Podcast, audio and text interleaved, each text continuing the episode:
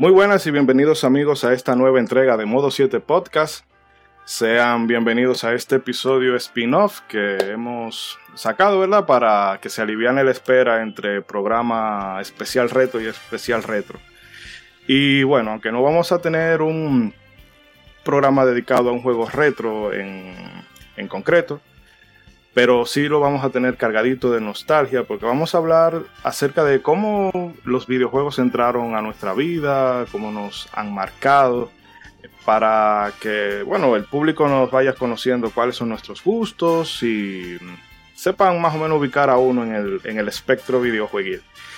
Eh, este episodio estaba pautado para nosotros grabarlo hace un par de días atrás, pero hemos tenido una semana complicadita. Por un lado, eh, tuvimos eh, la gente Cobra y yo una situación muy lamentable con un amigo cercano de la infancia.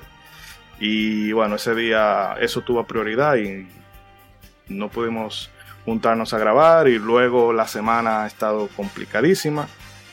Y bueno, de antemano también excusar a la gente Cobra que no estará directamente con nosotros, aunque sí nos va a grabar un audio eh, para, para que su participación no se vaya en blanco pero él está fuera de la ciudad y no ha podido estar con nosotros. Pero quienes sí están aquí conmigo son nuestros compañeros, empezando por Centinela. Buenas tardes, Centinela, ¿cómo estás? Bueno, buenas tardes, buenas noches, buenos días, el momento, el momento que sea. Dependiendo, del país donde nos escuchen. Sí. por lo menos aquí en RD todavía son las buenas tardes. Buenas a las 3.40, pero da todo normal, todo muy bien de este lado y por allá, ¿cómo está todo? Ah, todo tranquilo, aprovechando el momentito de silencio, porque tú sabes que como estamos en los momentos en que esto se graba, estamos en cercanías de Navidad y la gente está más festiva de la cuenta. y el musicón y la bailadera y el escándalo, pero nada, eso es parte de la fecha. Exacto. ¿Y cómo has estado tú por ahí? Todo bien, algo eh, mojados con esas lluvias, tratando de lavar, ya tú puedes saber. bueno, bueno, bueno. ¿Y nuestro amigo en Maker, cómo sigue? Todo bien por aquí, realmente. Este, mucho que agregar, realmente he estado lloviendo bastante por esta zona y la luz también se, le ha, se la han estado llevando, entonces realmente mucho movimiento, mucho movimiento no hemos tenido reciente. Eh, sí, realmente esta lluvia es incómoda, pero por lo menos se agradece que haya caído un día en el que uno no, tiene que estar mucho en la calle, porque la semana pasada tuve que cruzar a, bueno, para a la otra parte de la ciudad, para ubicar a la gente. Y entonces, óyeme, esto parecía el, el Titanic.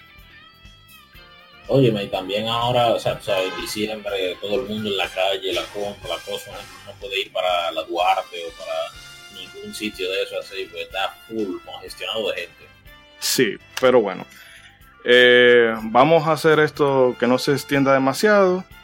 Eh, y nada, vamos a pasar a la charla libre que vamos a tener hoy. Así que amigos, acompáñennos y permanezcan ahí, que ahora es que empieza la nostalgia.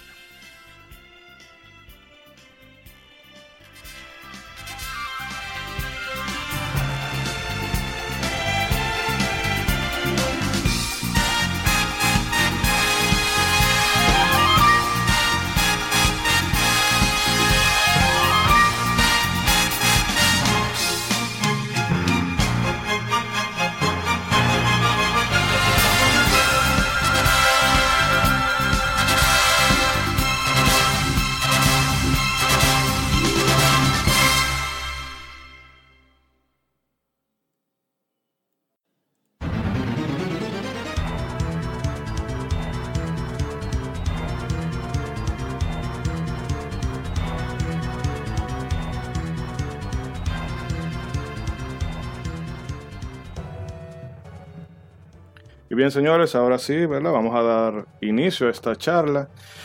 Y bueno, para comenzar por el principio, chicos, Sentinela y en Maker, ¿cómo llegaron los videojuegos a sus, a sus vidas? ¿Cómo fue ese maravilloso descubrimiento? Vamos a las damas primero para que se expresen. No seas machista, opresor. Es el patriarcado. Eh, eh, eh, es así, o sea, si yo agarro y dejo a la mujer de último, y realmente sí estoy siendo, sí la estoy oprimiendo, ah, ah. y el paso delante. a ver, Centinela, ¿qué nos tienes para contar? Bueno, fue hace mucho, mucho, mucho tiempo. Sí, cuando la televisión era blanco y negro, lo sabemos. Sí, y que tú te tenías que prender en la mañana para que la noche te estuviera viendo tu novela. no, pero se hace ya un buen tiempo realmente. Eh, mi primera consola que llegó a mi vida fue una NES. Y mi padre nos compró muchísimas cintas, muchísimos videojuegos, era como dos sacos llenos de cintas. y, pero tristemente eso fue empezado pronto con computadoras y nosotros entonces emulábamos los juegos en la computadora, diferentes consolas, pero realmente nosotros no tenemos ninguna noción de, que era así, ¿no? la computadora y cosas. Ah, bueno. Pero mm, en el NES, ¿qué tú solías jugar en esa época? Bueno, yo jugué tantos juegos que realmente no los recuerdo todos esos nombres y cosas, pero eh, disfruté a Super Mario Bros. 3, que la Mario Colita. También la Mario Bros. América. la Bros 2 conocida. Como Mario USA, la Mario USA. Sí, la. También esa era la que en Japón creo que era la Doki Doki Panic, algo así. Y luego aquí, porque la original, eh, el original 2, que es el Lost Level, al ser tan dificultoso, los, eh, eh, creo que fue Arakawa que le dijo a, a, Yamauchi, mira, no mande eso para acá porque se le puede abrir el pecho a la gente. Entonces nos metieron esa, esa versión que no deja de ser divertida, pero comparándola con 1 y 3, es verdad que se ve, se ve un poco rara. Eh, también tuve la Link 1 y Link 2, que eh, yo no las llegué a terminar porque realmente no sabía inglés y no sabía qué era lo que tenía que hacer. Ah, tuve un juego de Tetris. Ah, también tuve el Duck Hunt, el Mario Bros. 1. Ah, también tuve eh, un juego que se llama Tecno Bowl, que es hmm. como un juego de fútbol americano. Ah, no. Eh, muchos muchos, muchos. No recuerdo haber jugado. famoso Si no recuerdo haber jugado mucho juego de deporte en Nintendo. Creo que el Excite Bike y uno que estoy tratando de recordar el nombre ahora. Eh, que mm. muy famoso en él. Lo que yo busco el nombre ahora, voy, me voy a recordar, pero realmente no, no tuve mucho. Ah, el Town and Country, que tenía varios. Tenía juegos de surf, tenía juegos de. de patinaje y demás, eh, de skateboard, y mm. eran minijuegos muy, muy divertidos. Por lo menos para mí en esa época. Eh, también tenía una cinta que era como de minijuegos pero ese eh, era muy difícil, no, no recuerdo siquiera el nombre, pero era muy difícil porque uno tenía que darle muchísimo rápidamente a un botón para que el personaje, por ejemplo, en el minijuego de carreras de, velocidad, había que presionar mucho el botón A o uno de los botones ahí para que el personaje corriera, pero mientras más rápido tú lo apretabas, más rápido corría, pero, pero era súper difícil. Ah, bueno, bueno. Y en mm, Manuel, dime, a ver, yo sé que el Alzheimer te afecta mucho, pero trata de hacer memoria de esos días en que tú empezaste con el videojuego. Bueno, si tú supieras, yo lo tengo bastante fresco, eso en mi mente. Yo me acuerdo ya en 1999. Oye, sí. bueno, pues lo mío se va a ir fatal cuando yo lo diga ahorita entonces. Bueno, yo sé que ya en el 62 por ahí cuando pude entrar en el mundo de los videojuegos, la cosa era muy difícil cuando yo empecé, pero... Tú sabes, eh, mira, este mes no te sale cheque, sacado de la nómina. Oh. Muy bien, no realmente fue en 1999 que mi madre nos compró lo que fue un, lo que he conocido ahora mismo como un poli. Yo recuerdo que no era ese nombre que tenía. Sí, el clásico Polystation con 999 juegos y eran como 50, pero lo repetían y lo repetían con nombres diferentes. Exacto, pero por suerte ahí eh, vino con una colección, eh, o sea, vino con una colección de juegos bastante interesantes, lo cual ahí porque empezamos realmente con lo que fueron los videojuegos en mi casa, tanto yo como mis hermanos. Eh, jugamos mucho Dog Home que venía integrado, la, eh, la Super Mario Bros. Hmm. Eh, estaba la o sea, Super Mario estaba la Super Mario Bros. que era la que se juega incluso multiplayer, que están los dos personajes en una pantalla, dándole de ah. abajo la tortuga para después de uno chocar. Sí, sí, ese sí era el Super Mario que tenía el Pow en el medio. Exacto, y tenía el famoso Pow en el medio. Que ese lo incluyeron, lo incluían en el Mario 3, si mal no recuerdo. Sí, llegaron a incluirlo en verdad como minijuego en muchos de los otros. realmente era eso, uno se quedaba ahí pasando niveles. Pero realmente en cooperativo era bastante divertido. Ese era uno de los juegos que más nos gustaban, ya que nos permitía tener dos jugadores en la misma pantalla.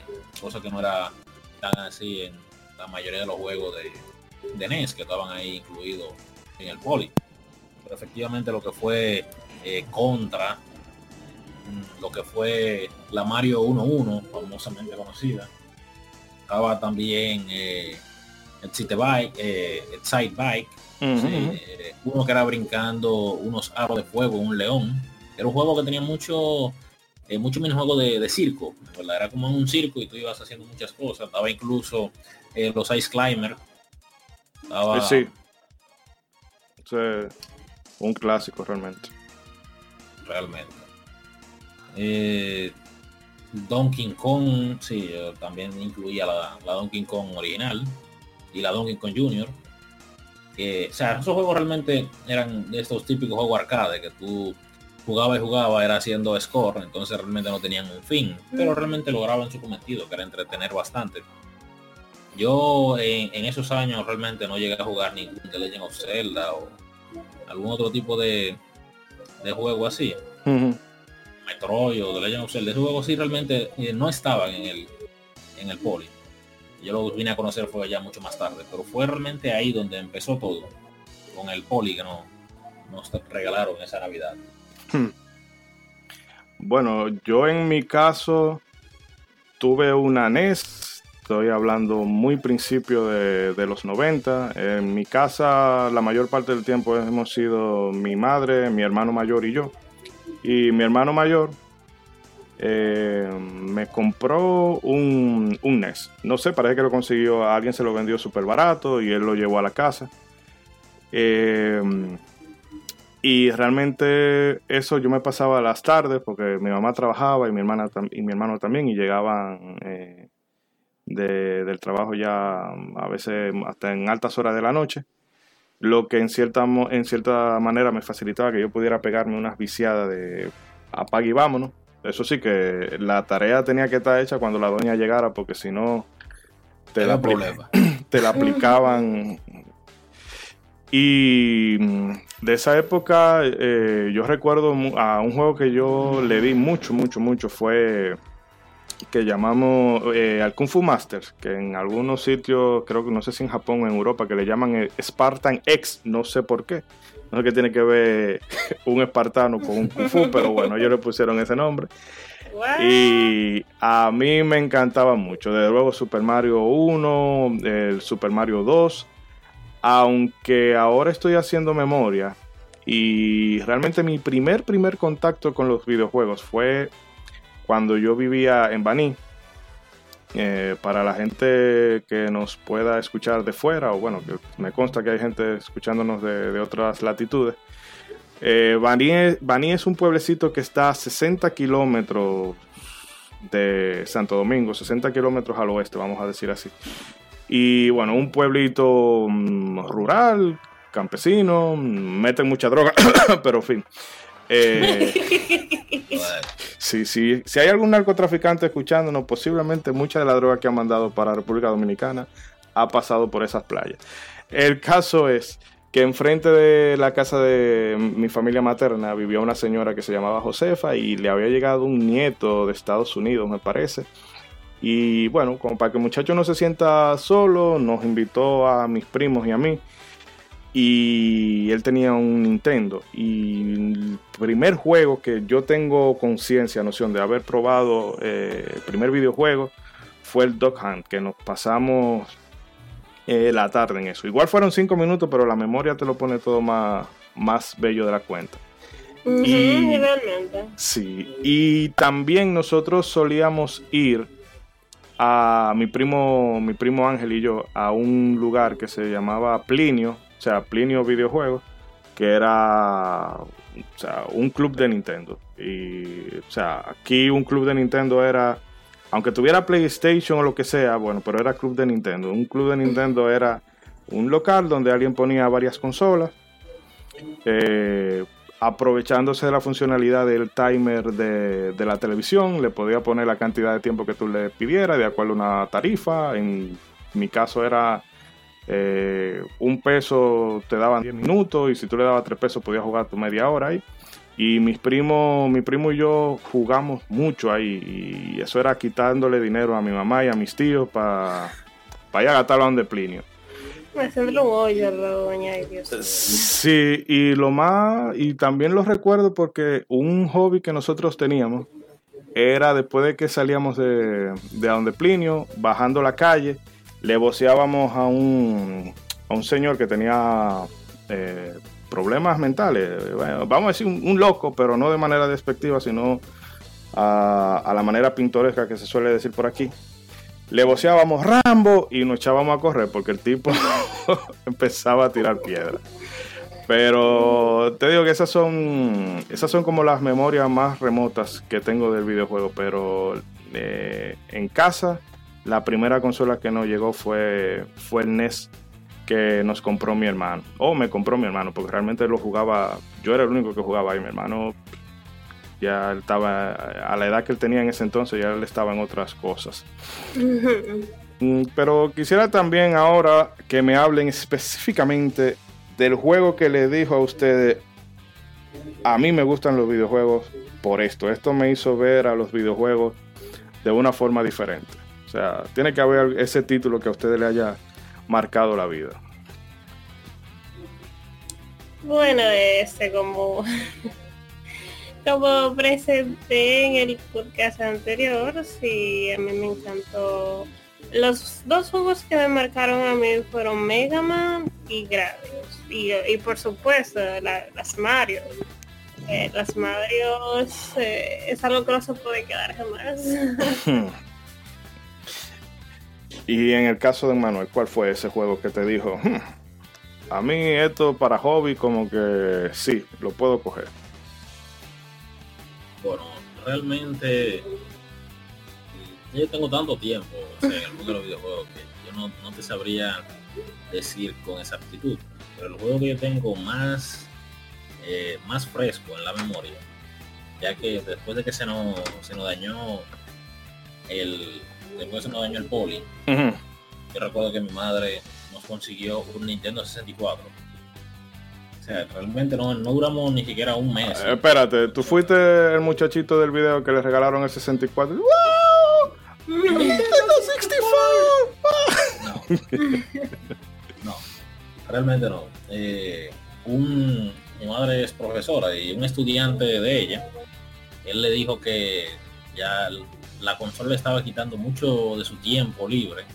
Hmm. Entonces le vendió a mi madre un Nintendo 64 con muy buen precio. O sea, ella se quitó de un problema con el hijo para pasar ese problema a la gente de su casa. bueno, o sea, fue el mismo estudiante, no fue allá nada. Él mismo decidió, dijo, bueno, está bueno ya. Ya yo ah. voy a, seguir jodiendo con videojuegos. Y él decidió fue realmente venderlo. Muy mal por él, muy mal por él. mi madre sabiendo que nosotros habíamos perdido el poli reciente, lo compró ese Nintendo 64 y el juego que realmente me dijo a mí yo tengo que seguir jugando videojuegos fue Resident Evil 2 realmente ese título en Nintendo 64. Realmente me costó bastante, ya que hay muchas cosas que te la dicen, pero al uno no conocer inglés le resulta todavía más incómodo el juego. me, marcó realmente, tanto en que fue mi primer juego de, de terror. Ahí fue la primera vez que yo sentí miedo en mi vida jugando algún videojuego.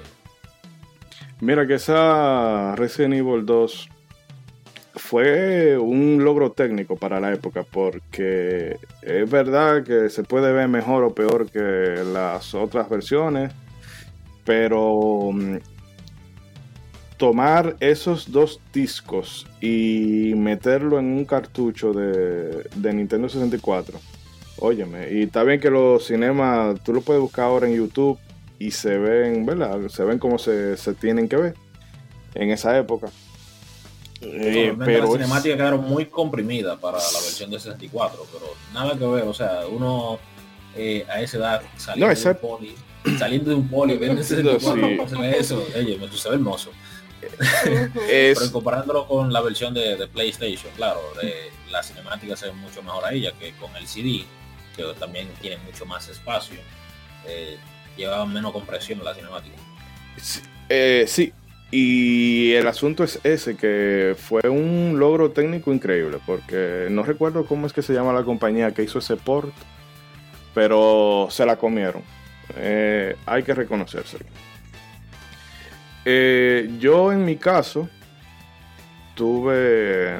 Yo solía jugar videojuegos así, como así como podía jugar cualquier otra, otra cosa con los muchachos. Parche, o bueno, obviamente los videojuegos siempre resultaban más, eh, más atractivos por el tema visual y, y que de alguna forma te hacen partícipe de la experiencia, te sumergen.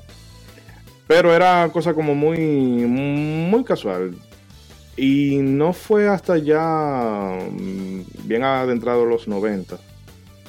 El PlayStation posiblemente ya estaría, ya estaría fuera. Eh, a mí me empezaron a hablar de, los RPG y demás. Yo una vez me había encontrado con, con Bro Fighter 1 de NES y lo había probado un poco, me había resultado simpático, pero precisamente por la limitante del idioma en ese entonces. Mm, me quedé atascado en un punto y no le puse más, más caso. Hasta que empezó, yo me empecé a relacionar con, con mi, vamos a decir, mi grupo actual de amigos. Eh, Erian, la gente Cobra, sus hermanos, sus primos, y ellos jugaban mucho JRPG, que en ese entonces era simple y llanamente RPG. Eso es ahora que está todo el mundo no, occidental y japonés juego de error, como sea. Y siempre hablaban de Chrono Trigger. Y bueno, el caso fue que yo tuve la oportunidad después en un trabajo que yo tenía trabajo de medio tiempo, después de que yo salía de la escuela, le ayudaba a un señor que era amigo de mi mamá en un taller de herrería que él tenía y bueno, él me, pagaba, me pagaba una, una cantidad mínima, pero en fin, yo fui juntando y juntando hasta que compré ese cartucho de Chrono Trigger o cinta, como le decimos por aquí, esa cinta. Eh, fueron 250 pesos que cuando yo le dije eso a mi mamá, ella nada más puso la cara como, pues estoy hablando de 250 pesos que eso es... Cuando el centavo era cuarto. Óyeme. tampoco así, el centavo todavía, el centavo ya se había dejado de usar. Eh, pero ella puso cara de eso. Yo dije, no, no, no se apure, doña, que después yo la vendo y recupero el dinero. Mentira. Eh, en caso de que yo empecé a jugar ese juego y entre los el diseño gráfico, eh, o mejor dicho, el diseño de personaje que estaba a cargo de Akira Toriyama y Dragon Ball estaba en su, en su auge y el tema de viajes en el tiempo y demás, ese juego me, me produjo tanta inmersión que yo me quedé atascado en un punto, pero no hice lo que hice con Bro Fighter, que fue con Bro Fighter, que lo dejé de lado, no. Yo fui con mi mamá a la Duarte eh, con París y encontramos un diccionario de inglés, inglés español ahí. Y empecé, que fue en la parte de Specchio, que Specchio te dice que tú tienes que darle tres vueltas en sentido del reloj para que te, habilite el uso de la magia. Bueno, yo estaba trancado ahí porque yo no sabía qué hacer. Cada vez que iba a salir por la puerta, él me decía algo y yo, ah, pero no está haciendo nada. Bueno, el fin es que luego de ahí yo salí de ese, de ese tranque y cada vez, eh, gracias a Chrono Trigger yo empecé a aprender inglés en realidad. Y ese juego a mí me ha marcado de por vida, al tal punto que todavía al sol de hoy, y no creo que haya otra cosa que venga, que me haga cambiar esa perspectiva, sigue siendo para mí el mejor videojuego que se ha hecho en la, en la historia, o sea, gusto personal. Y ahí fue que yo me di cuenta de que los juegos, los videojuegos podían ser algo más, o sea, no es solamente un entretenimiento, sino que también es capaz de hacerte sentir cosas. Y Cuando toque ese programa de Chrono Trigger, bueno, ya ustedes verán que van a tener que sacar, sí, me van a tener que buscar Kleenex y demás. Pero definitivamente ese fue el videojuego que me hizo cambiar la, perspectiva del juego, de verlo como una cosa que tú la juegas de rato. como un simple juego. Sí, algo que no, mira, esto es otra cosa a otro nivel. Y. Mm, este, sí. Yo desafortunadamente no tuve la oportunidad de, disfrutar de varias consolas, ya que mm, los padres anteriormente no consideraban como eso algo tan fundamental. Sí, en esa en esa época había mucho prejuicio con eso. Todavía hoy, pero cada, cada vez menos. Pero eso de los video, los muchachos videojuegos, eso se veía con muy malos ojos. Realmente. Pero ahora yo que los juegos, yo me doy cuenta que realmente un videojuego puede transportarte y llevarte a hacer muchísimas cosas, entender muchísimas cosas, hasta llegar a formar en cierta parte una persona para que vea las cosas desde una perspectiva diferente. Realmente una, un videojuego puede nutrir a una persona. Sí, eso también es eh, como puede pasar con cualquier otra forma de arte. Que la gente puede tener debate de si los videojuegos son arte o no, pero el caso es que ahora esa línea está, esa línea está, aún supongamos que tú digas que no, pero debes de reconocer que esa línea ya está más, eh, más difusa. Eh, bueno, realmente ya, ya sí son considerados incluso un arte, ya los videojuegos en verdad incluso tienen su propio galardones de mejor, eh, o sea, del arte más marcado, de las mejores interpretaciones, del mejor guion, ese tipo de cosas, cosas que en lo en su era primitiva no eran catalogados. O sea, ya realmente, ahora mismo, ahora mismo, o sea, incluso viendo los otro día que estuvo bien cerca, los Games Awards, uh cómo ya los videojuegos se han transformado en algo más que simplemente algo que entretiene. Sí, yo recuerdo eh, este crítico de arte que de cine que falleció hace unos cuantos años ya, eh, Roger Egbert, que él hablaba que los videojuegos nunca iban a ser arte. Y alguien le hizo llegar una copia de Shadows of the Colossus. Y luego el tipo dijo, no, espérate, yo debo reconocer que sí, que, que sí pueden, no recuerdo si dijo abiertamente que sí lo consideraba como arte, pero sí dijo que eh, tenían bastante potencial, porque Shadow the Colossus es me gusta porque a diferencia de otros juegos que mm, quieren ser muy cinemáticos, eh, más, o sea, tú, qué sé yo, tú agarras un Call of Duty o un Anthem o un cualquiera de estos juegos modernos y quieren ser un cinemático, pero cinemático tipo... sí, tipo blockbuster, que eso pasa también con los Uncharted, por mucho que a mí me gusten, pero no dejan de ser eh, películas interactivas. Y Tomb Raider, Tomb Raider a mí me parece más videojuego que, que Uncharted en un sentido pero mm, no deja de tener eso, de querer ser como una gran película eh, hollywoodense. Pero Shadows of the Colossus. No, en verdad, eh, esas personas han tomado muy literal el hecho de que están diciendo dice, que los videojuegos están compitiendo con el cine y eso tomando muy literal. Sí, pero eh, te decía, lo de Shadows of the Colossus es que es un juego que te narra una historia eh, que quizás solamente funciona en un videojuego. Y esas son la. Esas son. Esos son el tipo de videojuego que yo considero. Eh, vamos a decir, los mejores exponentes del videojuego como arte. Que lo hace también Yokotaro con, con los Nier y especialmente el Nier Automata. Eh, Kojima lo hace también, aunque a veces se le va la mano con la cinemática. A veces no, se le va la mano con la cinemática.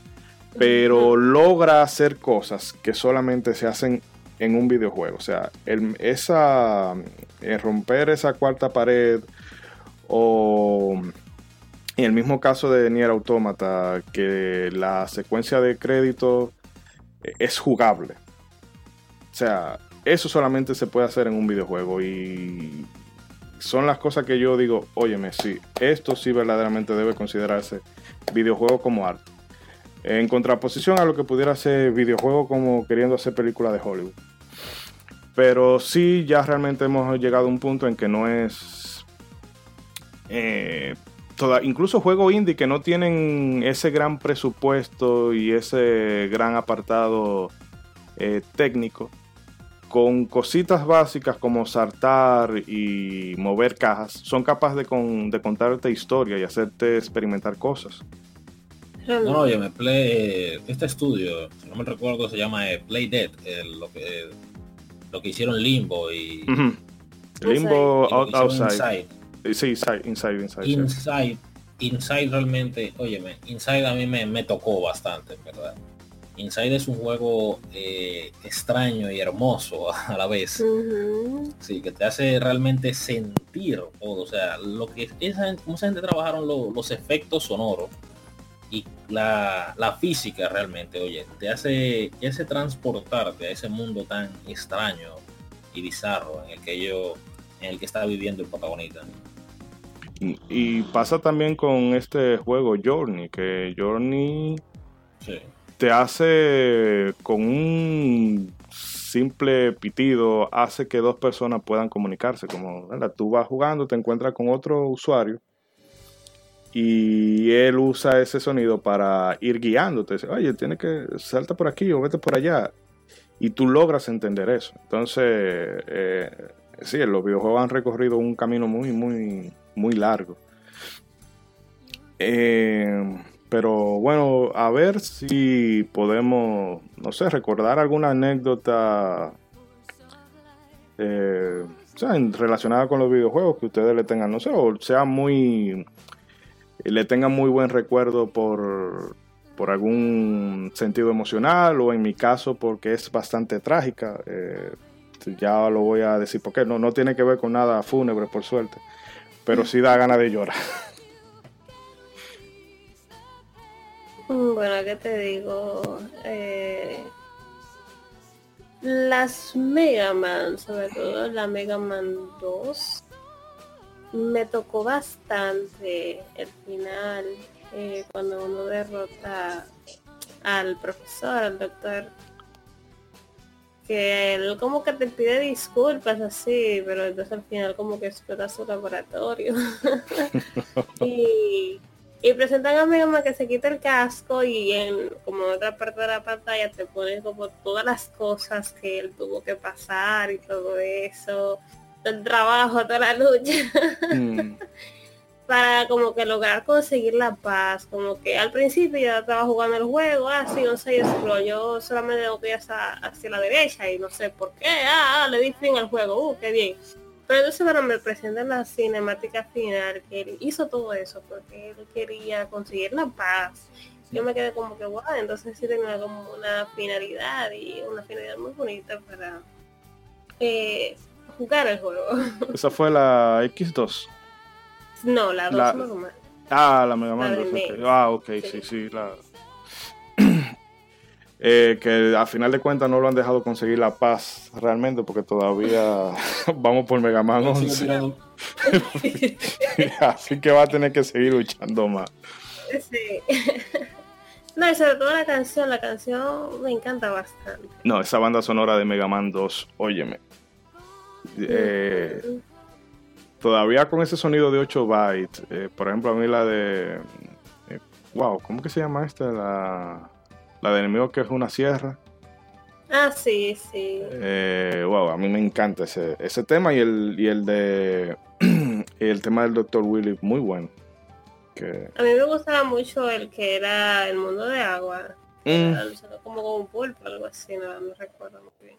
Mm. El mundo de agua, era el mundo 2 inclusive. me gustaba mucho ese juego. Ah, bueno, ¿y en Maker tiene alguna experiencia así, anécdota relacionada con el videojuego? No necesariamente con un juego en sí, pero relacionado a ello. Bueno, eh, ¿qué te digo? Realmente no, no sabría cómo agarrar una de mis tantas experiencias y trasladarla aquí de manera verbal para que los demás puedan eh, saber lo que uno sintió. Hmm. Pero yo realmente no, eh, algo así como algo que pasé, que los videojuegos me hayan ayudado, realmente no, no tanto así, pero la, el sentimiento de logro que uno, que yo conseguí realmente cuando acabé precisamente el juego que me inició en, eh, me, me, introdujo full en el mundo de los videojuegos, el Resident Evil 2, mm. aún sin saber ni J de inglés. Yo nunca busqué un diccionario, yo todo eh, fue realmente a pura a pura lucha que pude entonces llegar de principio a fin la dificultad del juego es, eh, ¿qué te digo? Yo puedo decir que ahora mismo es una dificultad balanceada, llegando a lo, a lo fácil. Pero para un niño de, de siete años realmente sin conocer nada y eh, experimentando todo eso, o sea, tú sabes lo que es gastar toda tu munición en un zombie para saber que hay un boss del otro lado de la puerta. eso, esos enemigos que son esponjas que tú le tiras, tiras y yo. Mm, mm. Sí, siguen para adelante. Oye, realmente eh, el sentimiento de logro que yo conseguí al ver los créditos finales del juego fue algo que realmente yo no, no, no, lo ha replicado otro videojuego en cuanto a así, cuando yo lo, acabo full. Hmm. Realmente no, ha logrado revivir esa, esa experiencia.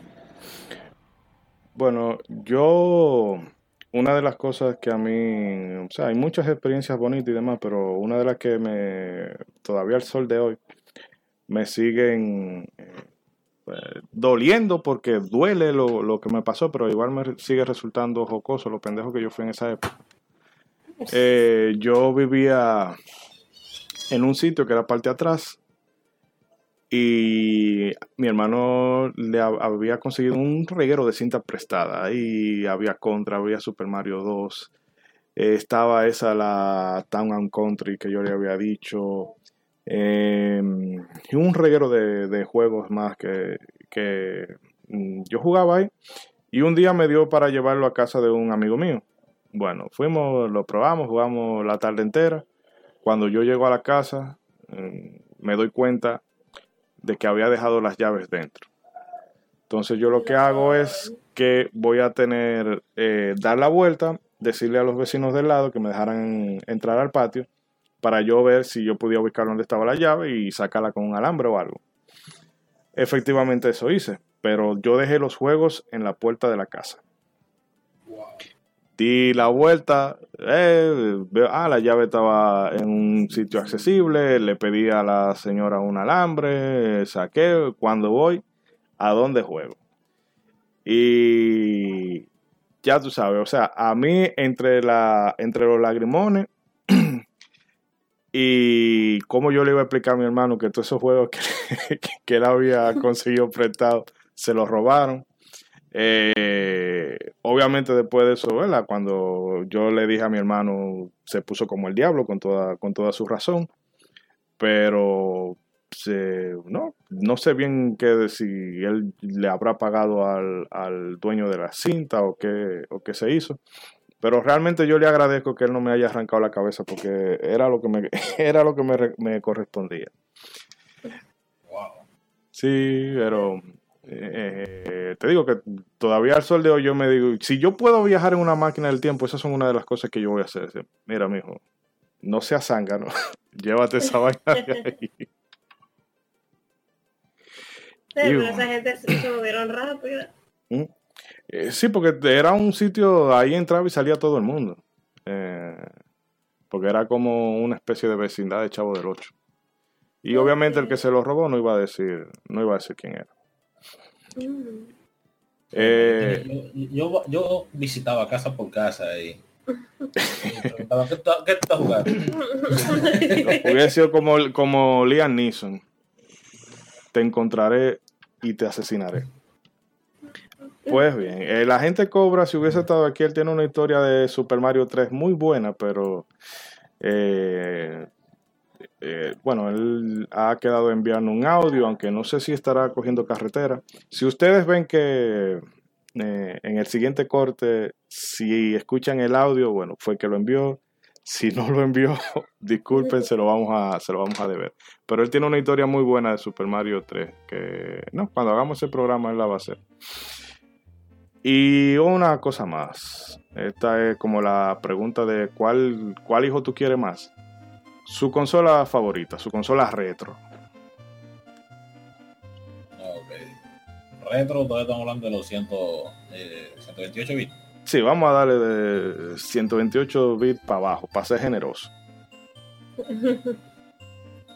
Eh, bueno, eh, realmente en mi caso es un poco difícil porque consola física que yo tuve, la única que yo tuve fue la NES. Ah, porque poco tiempo después a nosotros nos compraron una computadora y ya todo lo que nosotros hacíamos era bajo emulador. El primer emulador que nosotros tuvimos, nosotros refiriéndome a mí y a mi hermano, hmm. eh, fue el, el, emulador de NES. Super Nintendo. De Super Nintendo, exacto. Y, o sea, yo me acuerdo que nosotros fuimos, estábamos para un tío mío que vive por Los Minas y camino allá. Eh, encontramos como un centro de internet y mis padres y yo hicimos una parada y le dijimos al tipo, mira, esos, esos niños que quieren juego. Y compramos un CD por 50 pesos. Nosotros llegamos a la casa, que lo instalamos, que como dijo el tipo. Eh, era un, emulador de SNES que estaba podrido en juegos. Dios mío, cuántos santos juegos. Entonces yo te lo presentaba como en el room, antes de abrir el juego. Era como, estaba ordenado alfabéticamente, de alas. Y eso tenía santo de juego ahí, Dios mío. Mi hermano y yo no vibramos. ¿Cómo, nosotros vamos a acabar tanto divino? sí, ahí fue donde yo conocí entonces juegos como eh, Animanía, Aladdin, las Mega Man X, todas las X que son de esa consola, Batman, eh, las drogas ninjas, Gradius, Mega, Mega Man, no Mario, y muchísimos juegos que yo no recuerdo siquiera el nombre, nombres que, que incluso se van a hacer en chino. Sí. Nosotros en el grupo tuvimos un miércoles. Explotó algo por aquí, no sé qué habrá sido. Eh, nosotros por aquí teníamos, mi grupo de amigos, teníamos un CD de 500 juegos entre japoneses y americanos. Y que sí, dio la vuelta. Como no teníamos quemadora, era llevándolo de casa en casa. Oh, sí, a mí me dolió un montón, porque mi hermano y yo decidimos no pasar los juegos del CD a la computadora porque los discos duros en ese entonces se se dañaban con mucha facilidad. Y nosotros decimos, no, cuando viene de no dura más en el CD, oye, cuando ese CD murió nosotros queríamos ver a Vulcano y mis padres no, no querían volver a los minas porque ese centro de nosotros lo, encontramos así, fue random, entonces no quisimos volver a ver a quemar el CD. Mm. Y tuvimos entonces que coger para un tipo que tenía un centro de internet cerca. Pero entonces el tipo nos quería vender los juegos a 60 pesos cada uno. Entonces, entonces mi hermano y yo nos quedamos como que sea, no, es un robo, porque nosotros compramos un CD con muchísimos juegos por 50 y tú me estás vendiendo un juego por 30. Eso no se negocia, para. Pero entonces eh, nosotros le compramos un juego y ese juego fue Crazy Tax. Yeah, yeah, yeah, yeah, yeah. Sí, era súper raro porque cuando nosotros ponemos el CD no teníamos que emular ningún programa, no nada más le daba, entraba el CD y le daba al CD y ponía el juego. Entonces nos, lo encontrábamos sumamente raro porque, o sea, ¿por qué? Si, si nosotros jugamos, nosotros tenemos, tenemos, que hacer un regreso en gilipollas para poder correr el juego. Después al día mi hermano se consiguió un emulador de 64 y ahí yo conocí la Mario Tennis 64 y yo, I fell in love. Eh, yo me enamoré, me enamoré. Para mí es el mejor tenis que hay todavía. Yo tengo una Switch y tengo la Mario Tennis Switch, pero no me gusta más que la Tennis 64. Aunque, ¿qué te puedo decir? También eh, el recuerdo engaña. Sí. porque yo en computadora, cuando conocí a mi mamá al principio, le dije, Ay, vamos a jugar Bomberman, que también una consola de SNES que me enamoró. Vamos a jugar Bomberman, cuando la pone yo la veo a 7 que yo quería jugar, de verdad. Bueno. Ah. Y en el caso de, de Bueno, realmente, o sea, yo soy consolero de, de un par de años para acá. Yo realmente todo lo he jugado en computadora. Pero si yo pudiera decir que. Hard, hard, hard, hard, hard, hard. una consola retro guiándonos de ahí, de los 128 para abajo, que más, eh, ¿qué te digo? Que más juegos, yo te puedo decir que, wow, por mí eso son obras de arte. Me pasa más con la Super Nintendo. La Super Nintendo tiene una gama de juegos excelente, el control en verdad eh, sí es algo utilizable, porque eh, el control cuadrado de la NES, eso es lo menos ergonómico que existe. eso, eso deberían de ponérselo de castigo a los niños en, en kindergarten y demás cuando se, se porten mal. Mira, ahí va a jugar, va a jugar Mario 1 de Nintendo con ese control ahí a la mano. No, porque eh, realmente el Super Nintendo cambió realmente muchas cosas a la hora de, hacer videojuegos. Y una de ellas es tratar de hacer un control que realmente funcione. Bueno, lo hizo al punto que todavía ese es el modelo que se sigue utilizando, a excepción de Nintendo, que siempre se renueva. Pero la competencia es el, el esquema que utiliza. No, exacto, o sea, eh, PlayStation tiene un, es un control de, de super modificado que utiliza. Y, ¿sabes? El, típico tema de, ¿verdad? La cruceta, eh, los dos, ahora, ¿verdad? Lo han modernizado eh, Microsoft con el tema de los gatillos, que luego se, o bueno, Sega, el Sega ya lo tenía, el Sega Genesis, eh, perdón, el Trincas ya, ya lo traía. Sí, pero en fin, gatillo. Que es... Un, utilizó gatillo, pero el que yo entiendo que mejor lo llegó a implementar sí fue el que realmente le puso la sensibilidad de que qué tanto tú estés presionando, entonces eso modifica mucho eh, qué tanto en el mismo juego siente mm. la, presión. el GameCube también utilizaba eh, esa parte con Mario Sunshine para eh, la, pistola de agua y algunos otros juegos que también lo utilizaban. Mm. Eh, bueno, sí, pero volviendo al tema de eso, de que el, el, esquema del control del Super es tan bueno que se sigue utilizando el día de hoy.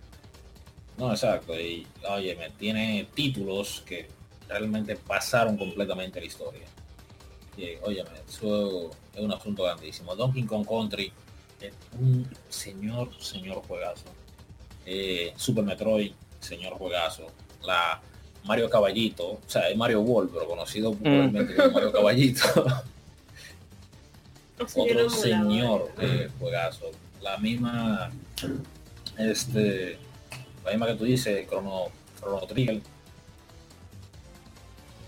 Lo único que hacía eh, Super Nintendo era soltar joyas para la historia. No me acuerdo que yo tenía la, la Metroid. La tenía en la NES y en, la, y en el emulador de yo me he quedado de sé yo tengo que hacer aquí. También me da mucho miedo. Igual la familia. bueno, en mi caso. señor Eric. No, eso te iba a decir. En mi caso, me acaba de pasar un accidente terrible aquí adentro.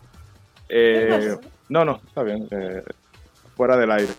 Eh, mi caso, al igual que en el Den Maker, es el Super Nintendo.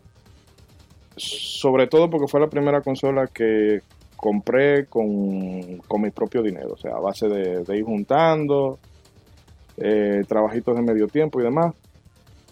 Y por los juegos, o sea, por eso mismo, de que eran juegos increíbles. Y em, te puedo decir una de las cosas que me impresionaron del Super desde que yo supe de su existencia fue eh, A Link to the Past. Yo recuerdo haber visto ese juego en la casa de unos vecinos míos que eran eh, gente, ¿verdad? Pudiente y todo eso. Y era un televisor enorme, que igual eran 32 pulgadas y ahora yo me lo estoy imaginando más grande de la cuenta. Pero eso se veía tan, tan hermoso. Yo recuerdo eh, cómo se veía todo ese pueblo de, de la, eh, el Cacarico Village, que esa fue una de las cosas que se me quedaron así marcadas de por vida. Y yo, wow, eso sí se ve, porque era un salto de los 8 bits eh, a, a, los 16, una cosa increíble. Y ese juego me marcó a tal punto que era el juego que yo quería, que yo quería jugar. Y me tomó bastante tiempo dar con él hasta que un amigo me regaló un, un cartucho. Pero ese cartucho era un Frankenstein porque él lo tenía pegado con cinta adhesiva. Y lo triste era que tú jugabas, pa, pa, pa, pa, pa, pa, ok, guardaba, y al otro día era como el gato de Schrödinger. Eh, el archivo podía estar ahí o no. Entonces tenía yo, si el archivo se me borraba, tenía yo que volver para atrás, hacerlo todo de nuevo, avanzar hasta un punto y rogar que mañana estuviera ahí. Eso tiene mucha ganas de acabar eh, Sí, lo bueno es que. Lo bueno es que eh, Zelda tiene un esquema de que si tú sabes hacer. Si, si, tú sabes lo que tú tienes que hacer, tú puedes volar. O sea, y esa Link to the Past, esa tú te la puedes acabar eh, en un centón si, si tú tienes la disposición. ¿Qué ibas a decir? No, que eso me acuerda que Maker tenía una consola y que no grababa y tuvo que terminar la presión. en una sola sentada porque no tenía eh, el, memorial, eso es la Resident Evil 4 en GameCube. ya. Se me el memorial y tuve que pasarla de una sola sentada. Qué difícil. Eso, uno, por eso es la, la, dedicación hace eso. No, oye, realmente la Link to the Past eh, es un juego que revolucionó incluso en la misma saga. O sea, Link to the Past creó el esquema de cómo tienen que ser los juegos de Zelda de ahí en adelante. No, eso también te iba a decir, que Ocarina of Time influyó eh, y todavía sigue ejerciendo influencia en cómo deben de ser los juegos de acción en tercera persona. Una de las cosas que yo más le agradezco es eso del el, tú fijar el objetivo. Que al sol de hoy, al sol de hoy, eh, por ejemplo, un eh, Front Software le, debe mucho de, su éxito a cosas que ha tomado de Zelda. Eh, empezando oh, por, el, por el fijar el objetivo, a hacerte un mundo interconectado en el que tú vas habilitando atajos y demás. O sea, la gente, y a mí me gusta mucho todos los juegos de la saga Souls. Em, pero hay que reconocer que eh, la influencia de los Zelda está ahí. Y no lo digo a modo de desmérito, sino que efectivamente cuando tú vas a hacer, cuando tú vas a tomar inspiración, lo mejor que tú puedes hacer es tomar inspiración de los grandes. Eh, yo recuerdo un tweet que tiraron unos fans en la página de, de Front Software diciendo que en la celda Brave of the Wild realmente ahí uno muere bastante seguido si uno no sabe bien cómo manejarse. Y estaban diciendo que, wow, Zelda tomando inspiración de, de Front Software. Entonces, mm. eh, la misma página, el mismo Twitter oficial de Front Software le respondió ese comentario diciendo que, diciendo, nosotros hemos recibido mucha inspiración de Zelda para crear mm. nuestros videojuegos. Así que hay que también respetar a, los mayores. Eso, eso es así. Y siguiendo otra vez con el tema de, la Super, nunca voy a olvidar el trote que tenías que coger cada vez que se te quemaba una fuente, porque yo, que eso sí yo hice, quemé fuente como cosa loca. Eh, alguna la llevaba a un amigo a un amigo mío que fregaba un poco con, electrónica para que me la arreglara. Cuando no se podía arreglar, bueno, a dar pata y buscar con un dinero donde sea una fuente nueva. Pero definitivamente el Super Nintendo es una consola que a mí todavía al sol de hoy, cuando yo abro eh, cualquier cosa de emulación, y yo sé que el tema de la emulación a mucha gente es eh, blasfemia, pero eh, la emulación tiene tiene, tiene sus cosas. En el sentido de que hay títulos que ya son de difícil acceso. Eh, por ejemplo, el, Little Samson, un juego de NES que salieron poquísimas tiradas. Y bueno, ya de por sí era incómodo encontrarlo, pero ya esa compañía ni siquiera existe. Eh, te facilita eso.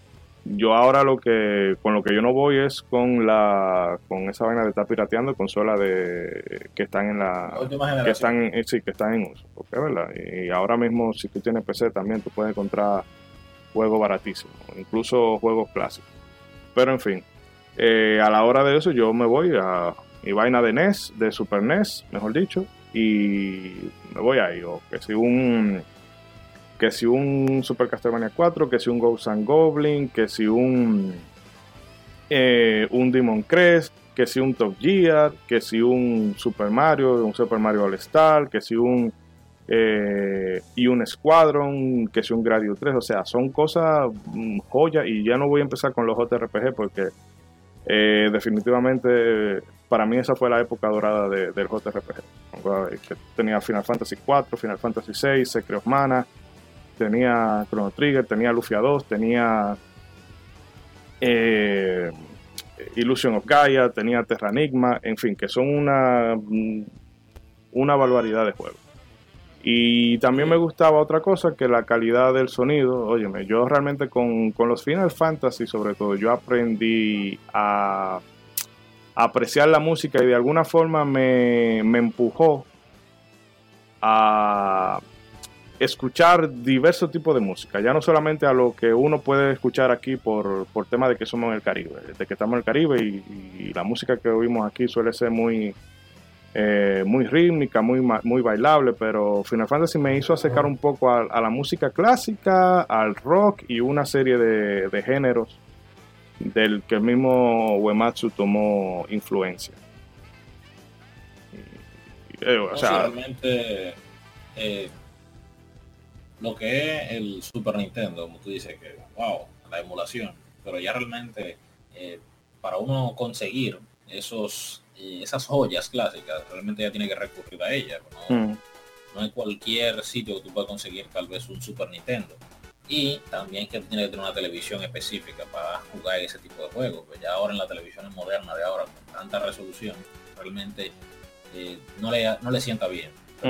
si tiene un televisor de esos eh, de los cacones de tubo. Que tú puedes hacer una, que tú puedes freír, hacer una parrillada y eso de que se, se calienta como no tiene madre. No, exacto, realmente ya es bastante incómodo poder jugar esos juegos. Eh, las mismas compañías han decidido eh, traer esos clásicos con consola virtual y algunas cosas, pero es que realmente son muy pocos los juegos que llegan a ser, eh, ¿cómo te digo? Ser eh, hacer llegado al público de manera oficial. Mm. Ya realmente para y en cuanto a lo que es la piratería tanto de una consola como de una PC, lo que sea. Eh, lo esencial es tener tu emulador de Super y emulador de Game Boy Advance. Eso es lo primero y esencial que uno necesita. Y bueno, para ir dándole cierre, a ver, eh, que sé yo, en un par de palabras, si ustedes pueden describir, qué es lo que lo, le sigue manteniendo vivo el gusto por los videojuegos. En mi caso, los gráficos. Qué bandida. En mi época eso era, eso era, eso era blasfemia. De que, ah, gráfico. Yo no como, ese era el lema de nosotros. Yo no como con gráficos. No, yo en verdad yo prefiero que se me mueva lento a que se me mueva feo. yo no sé, yo tengo algo. Y no, a mí realmente me gusta mucho el estilo caricaturesco que, que puse Nintendo y algunas otras cosas, mm, algunos pocos juegos. Pero sí me gusta mucho ese estilo tan dibujo que, que posee. El cel shading Sí, me gusta más ese estilo que el tratar de hacerlo sumamente realista, porque eso muere rápidamente. Bueno, también el, el audio también me gusta mucho que pueda conectarme con lo que yo estoy viendo. Hello chicos, sigan ahí. Se, se ve como que se te corta la voz. Bueno, sigan hablando, que como quiera aquí se sigue Ah, el programa sigue, sigue grabando todo. Bueno, o sea, que te... Ey, no, también, también tiene que ver la historia, porque ¿de qué te duele a ti que tú tengas un juego que se escuche que sea muy bonito cuando realmente tú como que no te conectas con él, no te enganchas? cuando realmente uno se siente como identificado, cosas que el desarrollador quiere llegarte a hacerte sentir, quiere que tú sientas, poder transmitirte. Realmente esas son cosas que enganchan mucho lo que es la historia y la forma en la que tú te puedes sentir identificado. Por ejemplo, con Link, yo recientemente me entero que Link es zurdo. Ah, sí. Y cuando yo me enteré que Link es zurdo, yo me sentí como tan bien, porque la mayoría de los desarrolladores quieren como hacer que sus personajes sean perfectos. Y el hecho de que tú seas zurdo de esto no es decir que sea una imperfección, pero es algo muy poco común visto en los videojuegos, cuando personas tenga ciertas características únicas. Bueno, agradece que no estamos en la edad media, porque si no te hubiesen quemado en una pira en el medio de. ¡Zurda! ¡Ah! Pero no, no, en realidad es. Eh, sí, realmente, eso sí, cuando hay algún.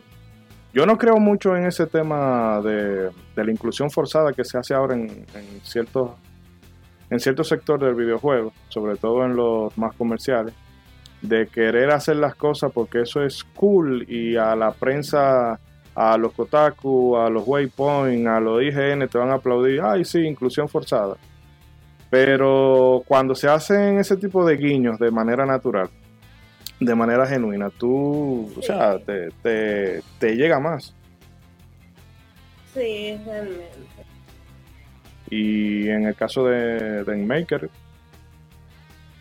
No, o sea, ¿qué te digo? Eh, es un tanto incómodo, ya que cada quien juega eh, un videojuego y se fija o disfruta cosas diferentes.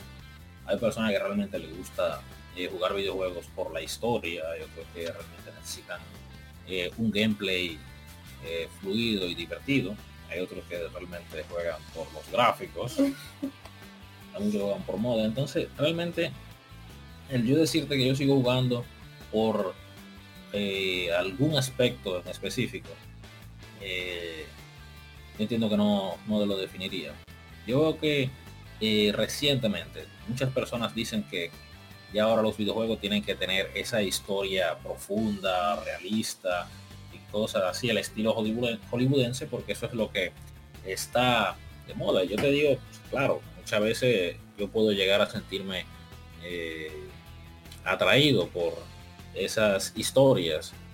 Por ejemplo, cuando llega un Devil May Cry, que la historia realmente no importa, o no importa mucho, y como quiera puede hacerte generar esa sensación de que tú lo que estás haciendo y lo que estás viviendo es algo increíble.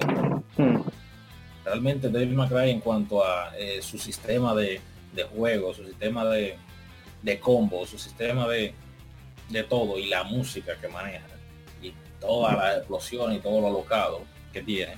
Realmente, o sea, te hace pensar, realmente la historia importa tanto. Pues mira cómo puede disfrutar en gran medida este videojuego. Con la hmm. historia realmente, ni siquiera ellos mismos se la toman en serio. En la última May Cry, eh, eh, Dante se pone un, eh, una, una fedora, un gorro. Sí, y, ah, a bailar como Michael Jackson. Y, eh, y con Bea con una motocicleta, o sea que... Sí, y todo eso son minutos antes de la supuesta aniquilación mundial, o sea, realmente no, no se puede tomar en serio y aún así es bastante disfrutable. Ahora, vienen y me traen juegos como lo que son los... Llegan juegos como eh, los Metal Gear, que en mm. verdad la historia es algo de otro mundo sea, Kojima verdaderamente se la lució. Eh.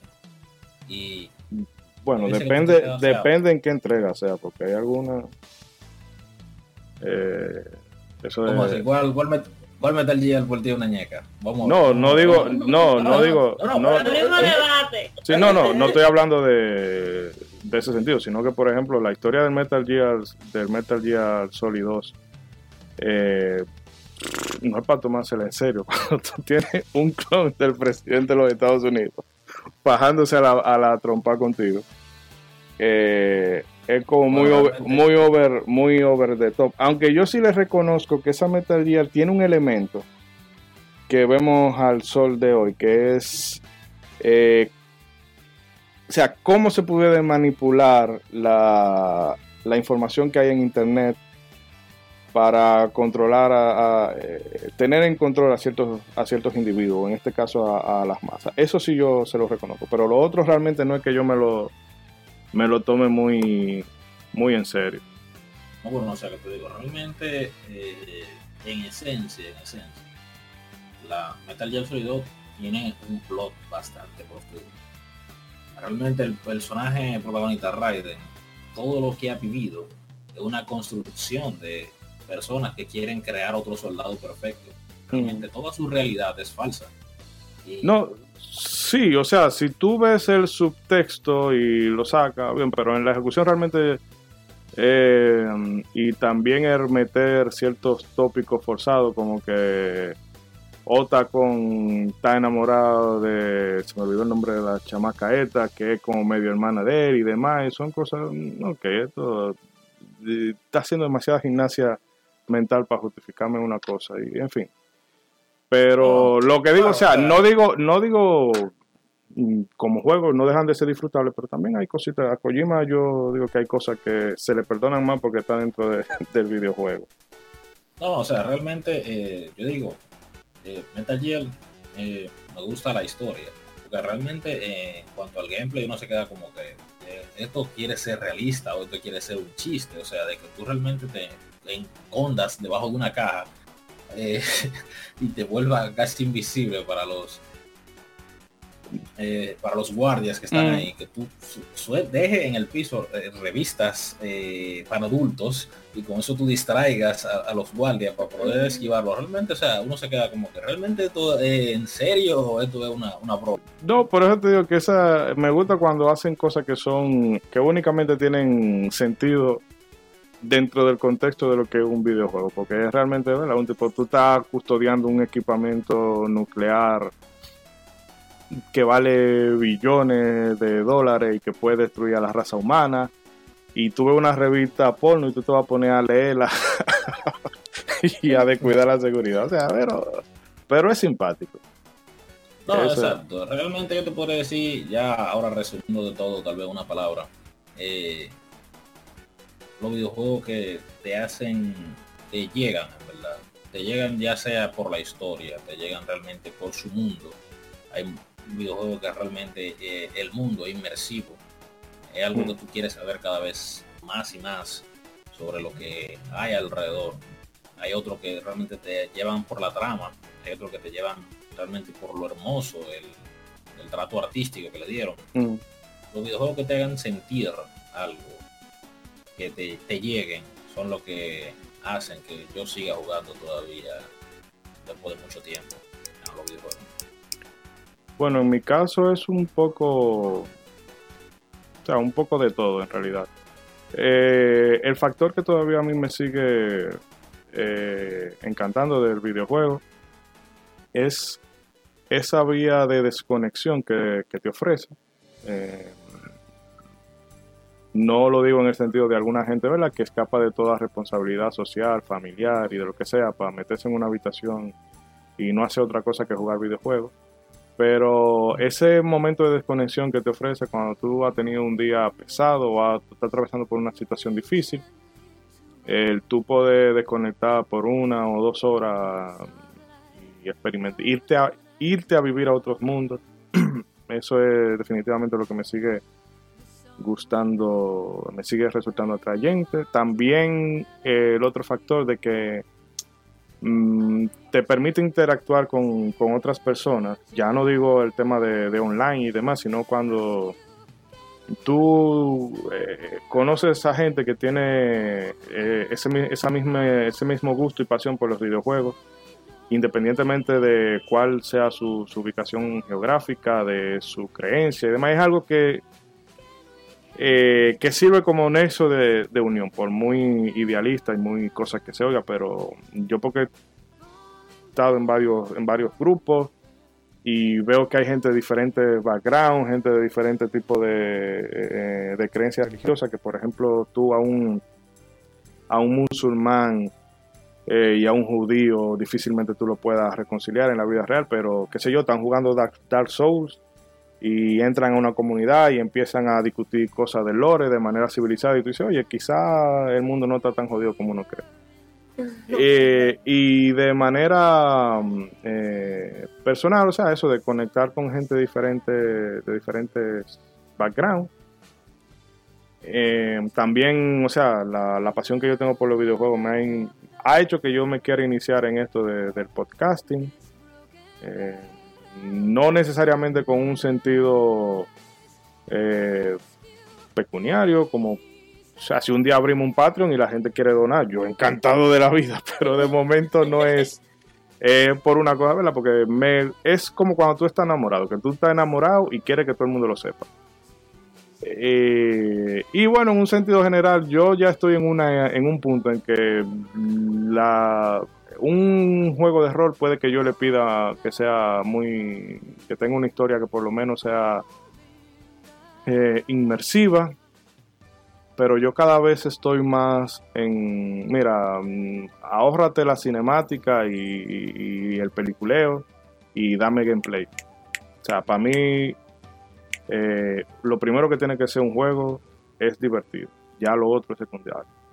O sea, y digo divertido no necesariamente que sea un juego de acción, si a ti te divierte jugar Dead Stranding y está llevando eh, paquete y, y cosas, no digo el paquete y hacer maravales con la entrega, es perfecto. Si te gusta jugar eh, Walking bueno, pero hay Walking Simulator y hay Walking Simulator. Porque, por ejemplo, ese Vanishing de Ethan Carter, mucha gente te lo pone, ah, es un juegazo que si yo qué. Para mí esa vaina me dio un sueño increíble. 10 dólares tirado a la basura. Pero, en fin, si, cosas, si esas cosas te, te resultan divertidas, bueno, a eso yo me refiero. Un juego que, que te invite a, seguir jugando.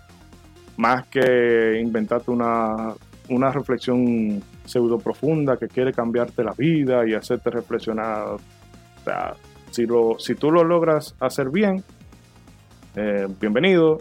Pero si yo veo que tú me lo estás forzando mucho y te estás olvidando del gameplay, eh, pues ya yo estoy, mira, paso a otra cosa.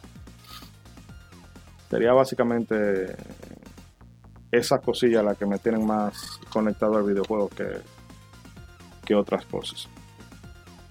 Y bueno, señores, vamos entonces a hacer el único corte que vamos a tener aquí, bueno, después del, de la introducción, eh, la gente Cobra nos va, nos va a compartir un poco de, sus experiencias y seguimos con las despedidas. Así que eh, no pausen el audio, sigan ahí.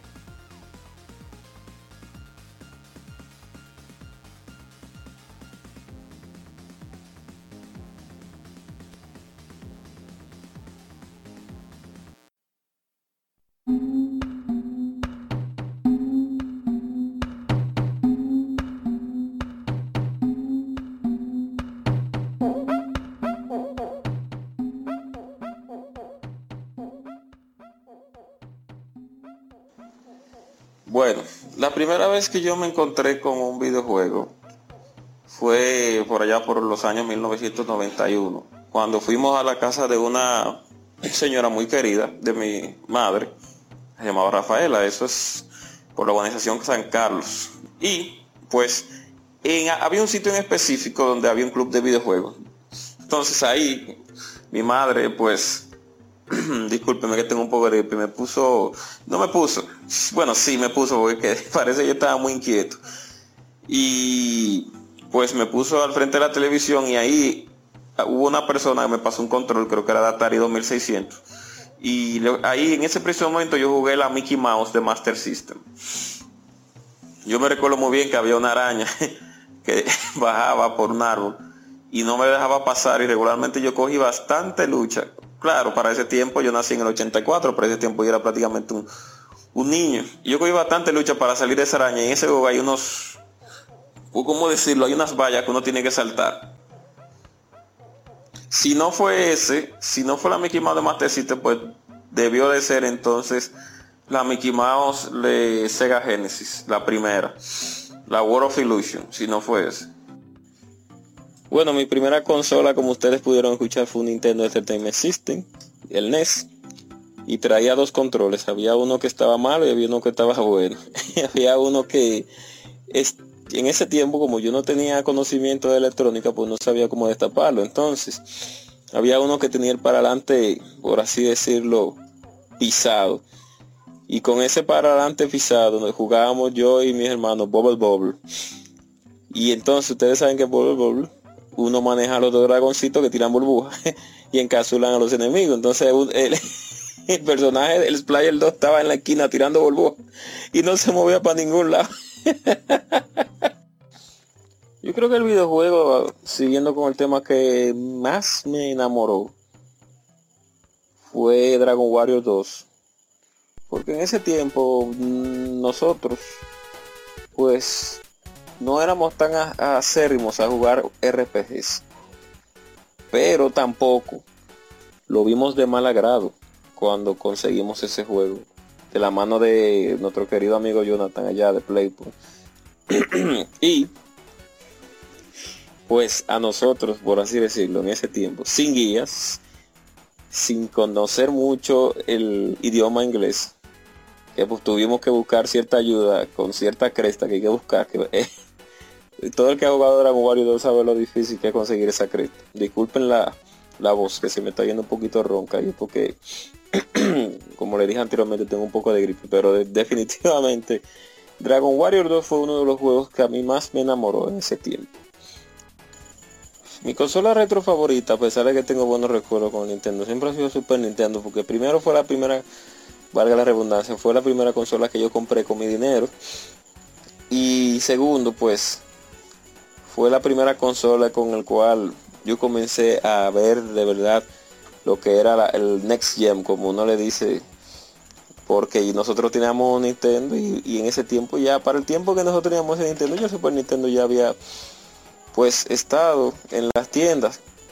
Y yo seguía en mis clubes jugando juegos de Super Nintendo y jugando en mi casa como el Nintendo, pero cuando yo logré comprar mi Super Nintendo, pues ya ahí se abrieron las aguas, ya, ya el universo fue abierto. Bueno, ¿por qué me siguen gustando los videojuegos? Yo pienso que el, a pesar del tiempo, yo tengo actualmente 35 años y he visto muchas generaciones de consolas ya. Pues llegar a mis manos, pues, yo soy coleccionista, me gusta coleccionar consolas pues, y no tengo muchos juegos, pero me gusta coleccionar consolas y varios títulos. Y en cada generación uno siempre ve algo como diferente. Tal vez nueva tecnología, nuevos engine, nuevos controles, etcétera, etcétera, etcétera. Aunque últimamente, bueno, ya todo se está como más segmentando lo que tiene que ver con el apartado visual y, a las compañías no les gusta tanto inventar. Pero bueno, saliéndonos de eso, digo que el, el, este arte, que lo considero un arte hasta cierto punto, y muchos videojuegos lo, lo demuestran, pues, y, pero voy a llamarlo más como hobby, pues, es algo como que ayuda en muchas cosas, te libera del estrés, te lleva a mundos fantásticos, te hace reír, te hace llorar, te marca un campo de competitividad, te ayuda también a aprender inglés u otro idioma porque tú quieres. Mucha gente ha aprendido inglés jugando videojuegos, así como mucha gente aprende inglés viendo películas. Y, y además de eso, pues, es, un, es como algo importante en mi vida porque la, a ciencia cierta nosotros no podíamos salir mucho a la calle como muchos niños que jugaban por asuntos externos. Entonces, eh, cuando el videojuego llegó a nuestras vidas fue como un... Fue esa parte de nuestra niñez que tal vez no pudimos explotar. Y, y gracias a eso, por lo menos, yo he conocido muy buenas personas. Y muy buenos amigos. Bueno, Isidori, nuestro miembro, fundador de este podcast, pues, pues lo sabe porque él es uno de mis mejores amigos.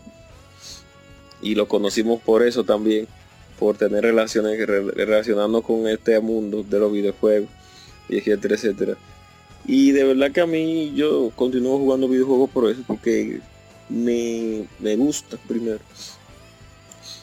y porque me,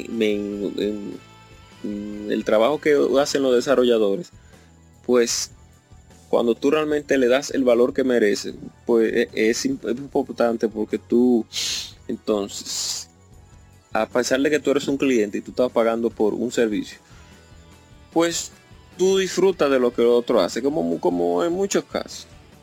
Nada, nada eso era lo que, lo, todo lo que tenía que decir y muchas gracias por escuchar.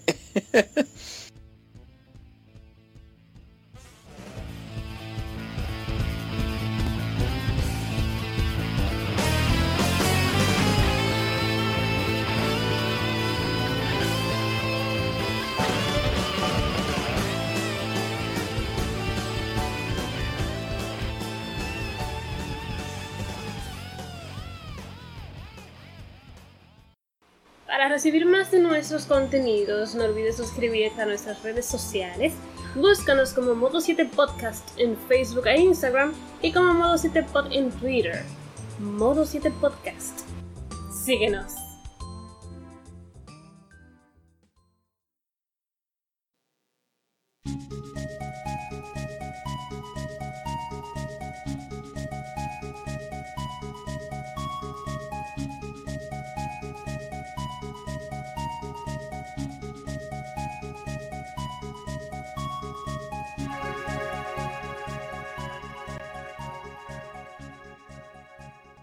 Y bien amigos, así con musiquita toda triste y nostálgica, llegamos al final del programa. Pero no hay que ponerse triste, ¿verdad? Porque vamos a volver aquí cada vez con más. Y bueno chicos, si tienen alguna, alguna cosa que decir ya para cierre y despedida. Ah, de verdad, yo quiero invitar a todos nuestros oyentes que nos cuenten con qué consola iniciaron, se adentraron a este mundo de los videojuegos, qué videojuego los marcó, de qué manera y cuál es su consola favorita. Eh, desde las consolas clásicas, entonces, ¿cuál es la consola que más les gustó en la presidencia eh, que estos estuvieron experimentando en el mundo de los juegos?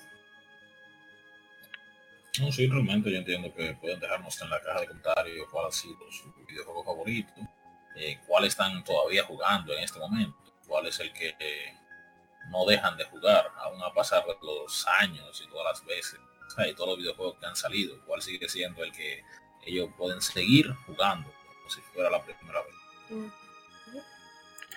Bueno, sí, efectivamente, amigos, invitamos a que rompan la barrera comunicacional y nos dejen saber tanto todo lo que han comentado mis compañeros, así como todo lo que ustedes crean que pudiéramos eh, mejorar, cosas que ustedes quisieran, no sé, que se traten por aquí, tanto en estas charlas libres que la vamos a tener eh, entre programas retro y retro. Siempre van a tener esta temática, ¿verdad? De hablando de cositas viejas para no, no romper el espíritu. Puede ser que alguna vez toquemos el tema de coleccionismo, eh, hablar un poco de, porque a Arián se le gusta mucho eso, de, no sé, hacer un breve repaso por la historia de la escena del fighting local. eh, de controles, consola fallida, todo eso lo trataríamos en estos programas spin-off. Y si tienen algún tema que quieran sugerir o algún juego que quieran que se trate, no, no pueden o no duden de dejarlo escrito por cualquiera de las vías que tenemos disponibles. Y una cosa que olvidé mencionar en el programa pasado, agradecerle a Sentinela que fue quien nos ayudó, bueno, en Sentinela y en Maker también, que nos ayudaron con el diseño de, del logo que usamos en el podcast.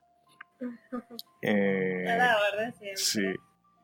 Y se me olvidó eso, que lo tenía presente la vez pasada, pero bueno. También disculpando de nuevo al amigo Agente Cobra, que lamentando el caso en estos días de diciembre es un poco complicado juntarse porque todo el mundo tiene eh, compromisos que se le presentan y demás. Pero bueno, el caso es que no queríamos dejar la espera entre podcast podcast de manera muy prolongada. Y me estoy enrollando demasiado, así que ya saben, no dejen de seguirnos en todas nuestras redes sociales, escucharnos en iBooks, Spotify, en Google Podcast, iTunes. Eh, si quieren pueden entrar directamente a Podcast RD y ahí van a tener compiladito todas las plataformas en las que nos puedan, nos puedan conseguir. Y nuevamente agradecer el recibimiento que hemos tenido de entrada mm, con el primer programa, sobre todo en Spotify, que todavía, ¿verdad? No estamos un poquito en pañales, pero ese empujón iniciado, ese empujón inicial es bastante agradecido.